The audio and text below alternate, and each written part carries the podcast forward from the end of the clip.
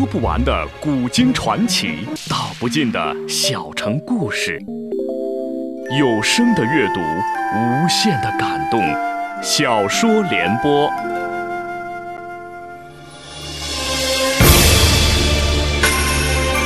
宋哲宗年幼登基，高太后垂帘听政。亲政后，他改年号为绍圣，因用人不当，朝廷陷入党争，但对外取得的战绩却超过了大宋。除赵匡胤之外的所有皇帝，请听秦俊撰写的历史系列小说《大宋天子宋哲宗》，由时代播讲。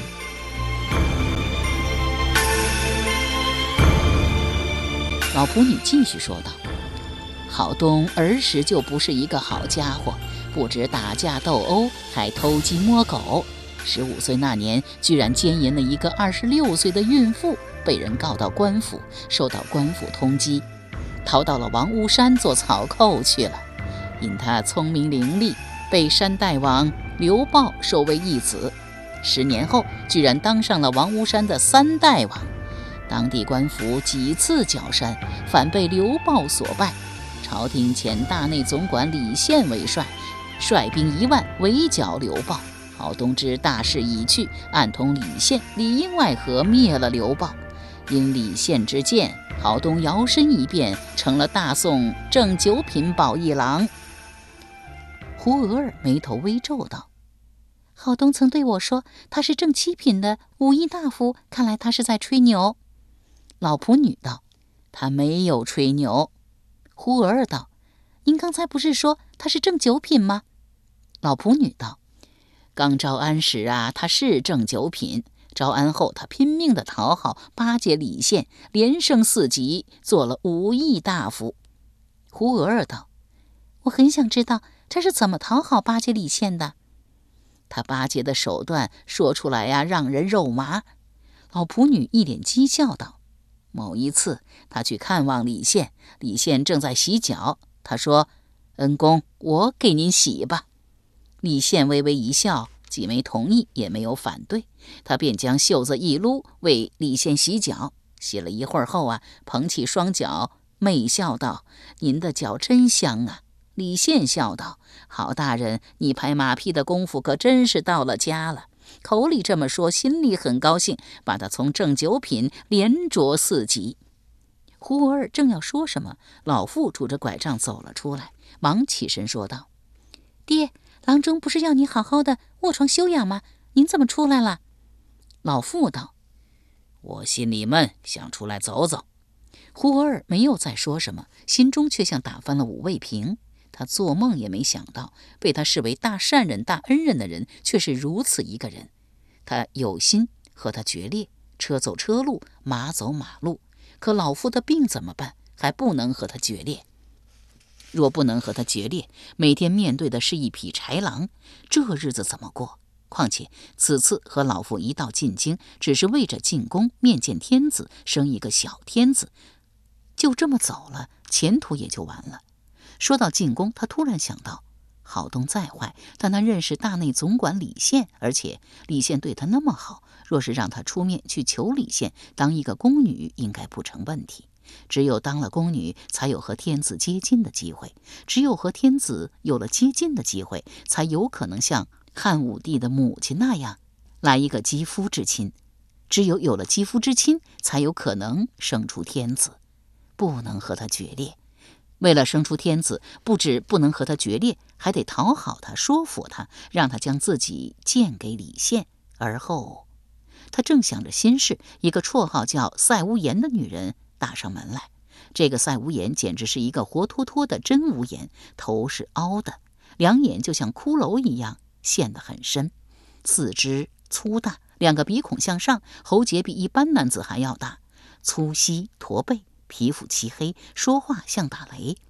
这个女人很有来头，她不仅仅是郝东的正妻，更是李宪的外甥女，因为长得太丑，三十三岁还没有嫁出去。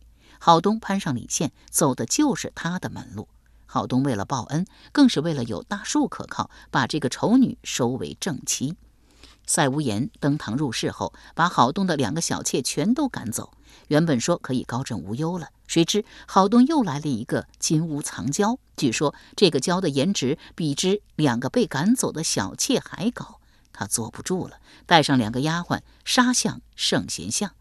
也是胡娥儿不该受辱。就在赛无言进院的前一刻，他得了消息，背着老妇从后门溜了，找不到胡娥儿。赛无言怒火万丈，砸他的桌椅、茶具和锅碗瓢盆，还往他的面盆里撒尿，一直闹到机子上诉。丫鬟劝道：“奶奶，天已经黑了，咱该回家吃饭了。”赛无言气呼呼道：“回什么回？就在这里吃。这里没锅，这里……”丫鬟本想说锅让咱砸了，面里还有尿，怎么吃？话到嘴边又吞了回去。赛无言道。叫外卖。丫鬟道了一声是，又道：“奶奶，你想吃啥呀？”琼浆玉液五斤，熟牛肉二斤，烧鹅一个，大葱脖半斤。丫鬟道了声遵命，转身驱出。酒足饭饱之后，赛无言又招了几个牌友，吆五喝六的玩了一个通宵。这可苦了胡娥儿妇女。原本想赛无言找不到他会滚蛋，谁知……胡儿妇女坐在圣贤巷西边的一个巷子里，一直坐到三更。老仆女劝道：“奶奶，这里呀不是久坐之地，去奴婢家歇息一会儿吧。”胡娥儿长叹一声，点了点头。主仆三人又走了半个更次，方来到老仆女家。这个家一间厨房，三间上房，全是草房。上房中间那间是客厅。公婆住东间，老仆女、男人和四个子女住在西间。老仆女把四个孩子赶到爷奶的房间，自己和男人搬到了厨房腾出的这一间，供胡娥儿妇女住。胡娥儿在老仆女家等了一天，没见郝东露面，又等了三天，还没见郝东露面。胡娥儿失望了，决定带着老妇返回四川。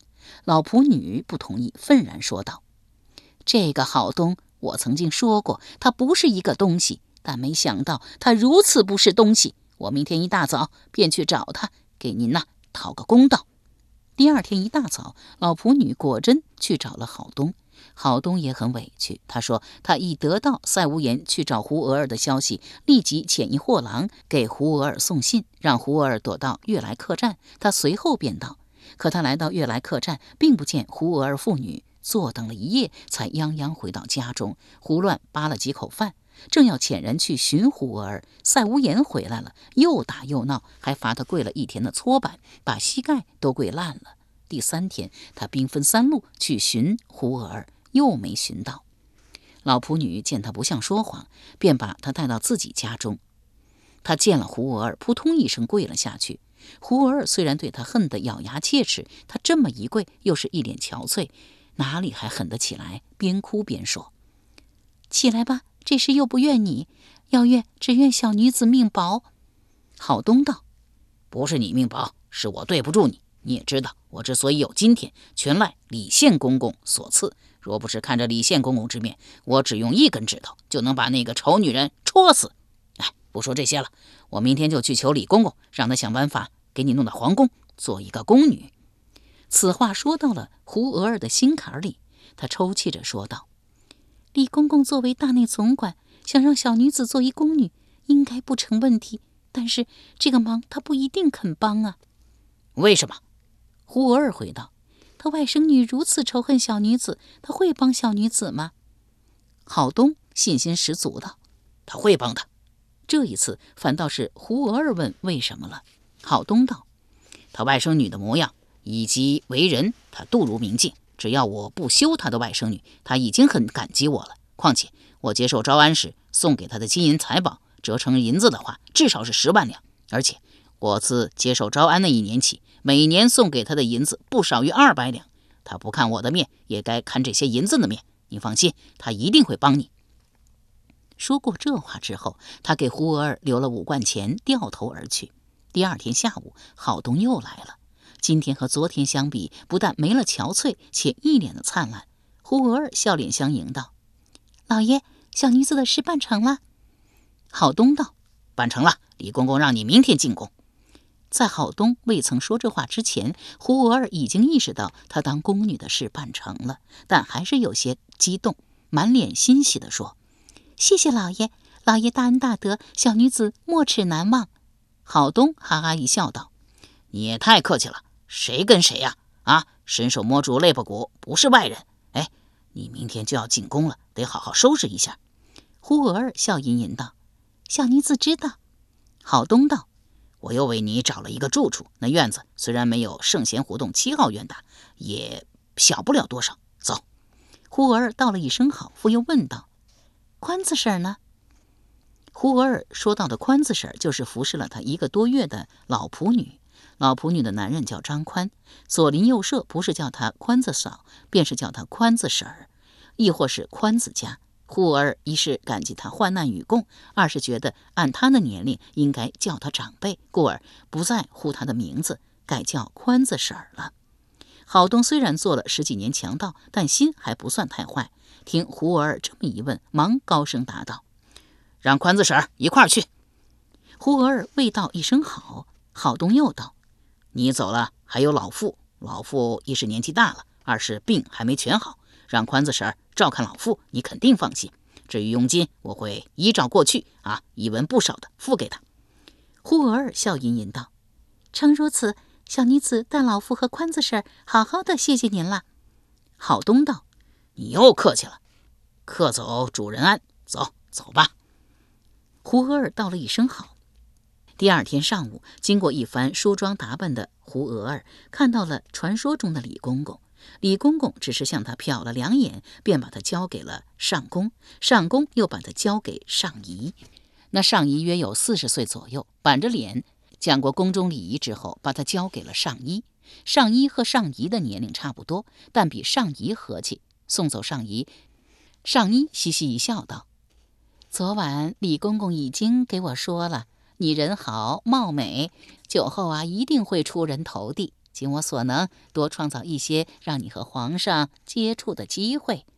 胡娥儿忙道了一声谢谢，转眼进宫已经七年了。上衣也确实给他创造了不少接触神宗的机会。前几年神宗忙于富国强兵，后几年龙体欠安，对女人不感兴趣。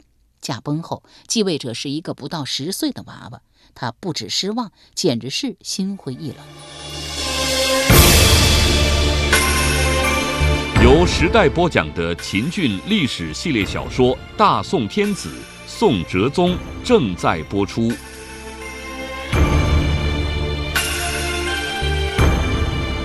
三年后，转机突然出现。哲宗下朝后，胡娥儿帮他更衣。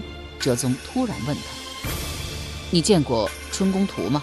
他原本想回答见过，话到唇边改口道：“没见过。”哲宗居然像成年人一样轻叹一声，胡娥儿笑语盈盈地问道：“陛下怎么突然问起春宫图啊？”哲宗又是一声轻叹。在今天的朝会上，有人弹劾郝东，说他身为朝廷命官，伤风败俗，居然身上绘满了春宫图。太皇太后勃然大怒，命御史台彻查。朕想知道这是一张什么图啊？胡娥儿欲言又止。哲宗道：“看来。”卿是知道这是一张什么图了？胡娥儿将头点了一点。哲宗道：“既然知道，卿就说一说吧。”胡娥儿道：“这张图啊，很不好，奴婢羞于开口。”哲宗道：“这里就你我两个人，有什么不好开口的？说吧。”胡娥儿将御书房扫了一圈，这才轻声说道：“这是一本写男女那事的书，里面的人物啊。”大都是裸体，还有各种做爱的姿势呢。哲宗来了兴趣，二目放光道：“请看过这本书吗？”胡娥儿装作羞答答的样子说：“奴婢翻了几页。”请能帮朕找一本吗？胡娥儿道：“这样的书称之为淫书，宫中是严禁的，奴婢啊不敢违禁。”哲宗道：“朕让你找的，你怕什么？朕给卿休假十天。”请务必找一本回来。胡娥儿装作犹豫不决的样子，连道了三声：“这、这、这。”哲宗道：“请就别再犹豫了，还是刚才那句话，朕让你找的，你还怕什么？”胡娥儿好像下了很大决心的样子，说：“为了官家，奴婢呀拼上了。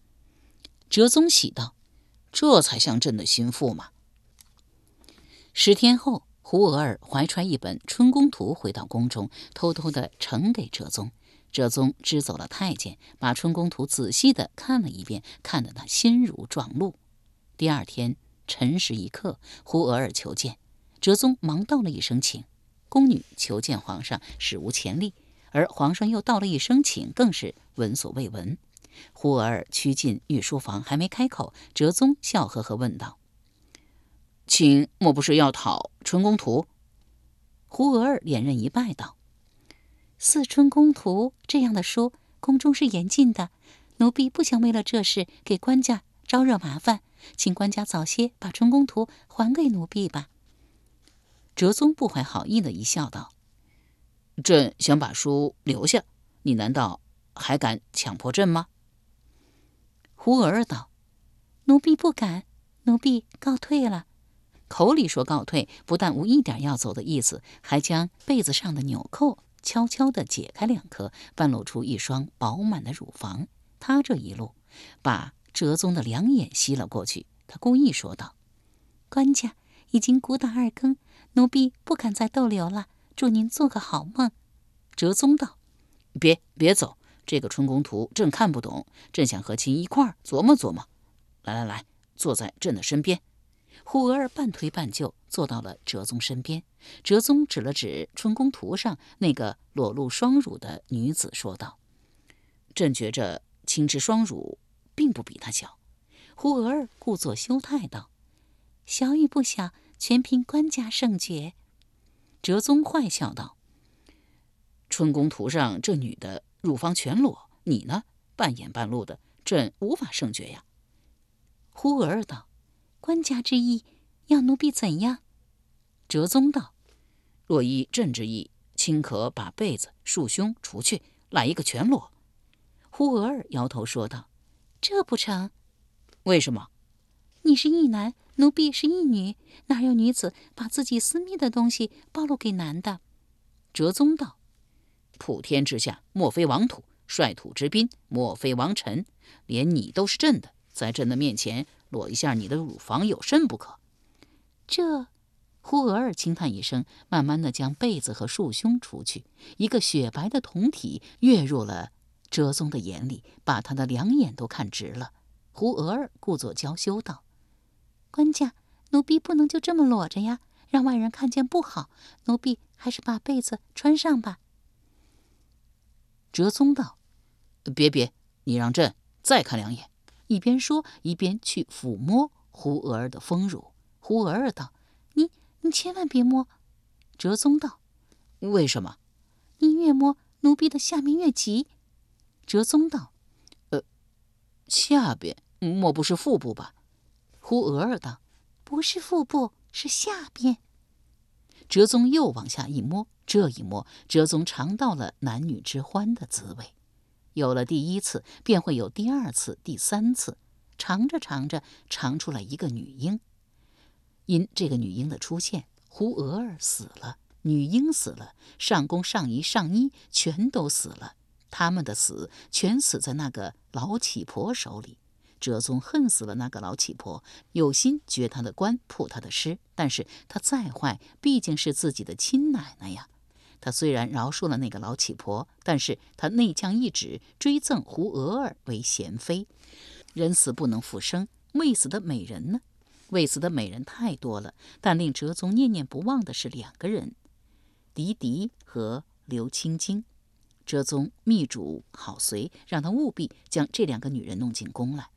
郝随通过有司找到了狄狄父亲，方才知道狄狄没能当上皇后。又羞又气，久之成疾，半年前去世了。刘青青呢，早已嫁人，男人名叫刘武庚，是庚午年科进士，授官鄢陵县主簿。郝随找到了刘彪，说明来意。刘彪又惊又喜，盛宴相款。宴后又带着郝随去见刘青青，刘青青也是又惊又喜，当即收拾打扮了一番，随郝随进宫。哲宗见了刘青青，两只眼睛都直了。留宿宫中，封为美人。刘武庚听说自己的女人做了皇帝的嫔妃，大病了一场后，不扬五郎后尘，辞官去五台山太平兴国寺当了和尚。在房事方面，刘青金不如胡娥儿，但她比胡娥儿年轻、漂亮、聪明。经过哲宗的悉心调教，不到两个月，行房的水平达到了出神入化。两人天天黏在一起，国事几乎全由张纯打理。张纯与旧党的司马光等人相比，确实不是一个东西，但在对外方面，他比旧党强。司马光一当上宰相，便把神宗朝百战所得的浮屠、嘉卢、安江等四寨双手送还西夏。张纯对外历来强硬，早在熙宁年间，他奉旨经略南北疆，招降大酋长数十个，开拓疆土四十余州。他对旧党媚外之举嗤之以鼻，且放出豪言：“我张子厚若是得以执掌国柄。”莫说小小的西夏，就是屡屡欺我大宋的北朝辽国，也管叫他向我大宋俯首称臣。也不知道是他的豪言激怒了西夏，亦或是西夏人觉得宣仁太后死了，而哲宗又是一个不到二十岁的娃娃，还是一个沉湎于女色不能自拔的娃娃，便想把以前的小打小闹上升成一场战争。但要上升为战争，得找一个理由，亦或是借口。宋朝廷，你给我听着！你们的塞门二寨挡住了我们南下的道路，我们愿意拿两个村庄换你们的塞门二寨。面对赤裸裸的讹诈，张纯的第一反应把他顶回去。这一顶，西夏有了大举攻宋的借口。夏太后梁懿荣携皇帝儿子李乾顺率兵五十万直入陆延路，西自顺宁招安寨，东自黑水安定。中自塞门、隆安、金明以南二百里间，烽烟不绝。梁以荣亲都府谷，纵其肆掠，前队攻金明，后队驻隆安。宋将张兴调集边兵，掩击西夏人，反为所败。金明寨被陷，宋兵两千五百人，仅五人得脱。城中粮五万担，草十万束，亦被西夏军席卷而去。警达汴京，张纯大吃一惊，跺脚叹道：“吾犯了兵家大忌，既不知己，又不知彼。哎，是吾低估了梁以荣，吾之过也。”说毕，召边将张杰、重仆还朝，寻知敌情及击敌之策。西北边境驻军数十万，战将数十名。张纯为什么只召张杰和重仆？此二将不止名气大，而且久驻西北。更重要的是，他们都是主战派。先说重仆，他是大宋崇家军的第三代传人。崇家军起自崇世恒，崇世恒是宋初大儒重放的侄子。他驻边期间，常出奇计，屡败西夏兵。《宋史·重世恒传》和《沈括梦溪笔谈》中都详细记载了重世恒巧施离间计，令西夏国王李元昊与名将野利玉起、野利望荣兄弟反目成仇，其精彩程度丝毫不亚于《三国演义》中的蒋干盗书。重世恒有八个儿子：重孤、重枕、重勇、重资、重恶、重说、重记、重义，这是第二代重家将。重孤、重枕、重恶。各统领重世衡之一部，世称三重。这一代重家将中，以重鄂、重义最为知名。小说《水浒传》中提到的老重经略相公，指的就是重鄂，曾以计破降西夏名将魏明山，得民一万五千户，降兵万人。又以陆延经略安抚副使，节制诸将于米脂城外吴定川大败。西夏军八万，斩首八千级，生擒西夏大将七人，俘获士兵物资无数，打出了重家军的威名。第三代重家将中，以重鄂之子重仆、重济之子重师道、重师忠、重师敏最为知名。而重仆年纪最大，官也最大，知延州。他受诏之后，立即奔赴汴京。重仆出身不凡，张杰的出身比他更高贵。重仆三代为将，张杰世代为官。张杰字志夫，蒲城人，元祖姜子牙乃周朝的开国元勋。四世祖张修，世唐为福州军事判官。五世祖张吉，世唐为康州刺史。六世祖张子君，谥唐为上柱国，北宋封琅琊王。高祖父张仁彻，官拜尚书右仆射、官文殿学士。曾祖父张文谷，南唐状元，曾任工部侍郎，北宋年间赠太子太保。祖父张平，官拜侍御史，死后赠司徒。大伯父张巡，官拜尚书余部员外郎。二伯父张瑜，官居银青光禄大夫。叔父张德相，官至宰相。父亲张房。官拜资政殿学士、通议大夫，死后赠太尉。长弟张芬，官拜承之郎；三弟张须，官拜承侍郎；堂弟张纯，当朝宰相；堂侄张衡，仁宗朝状元，官拜左光大夫。由时代播讲的秦俊历史系列小说《大宋天子·宋哲宗》，今天就播送到这里。明天这个时间，请继续收听。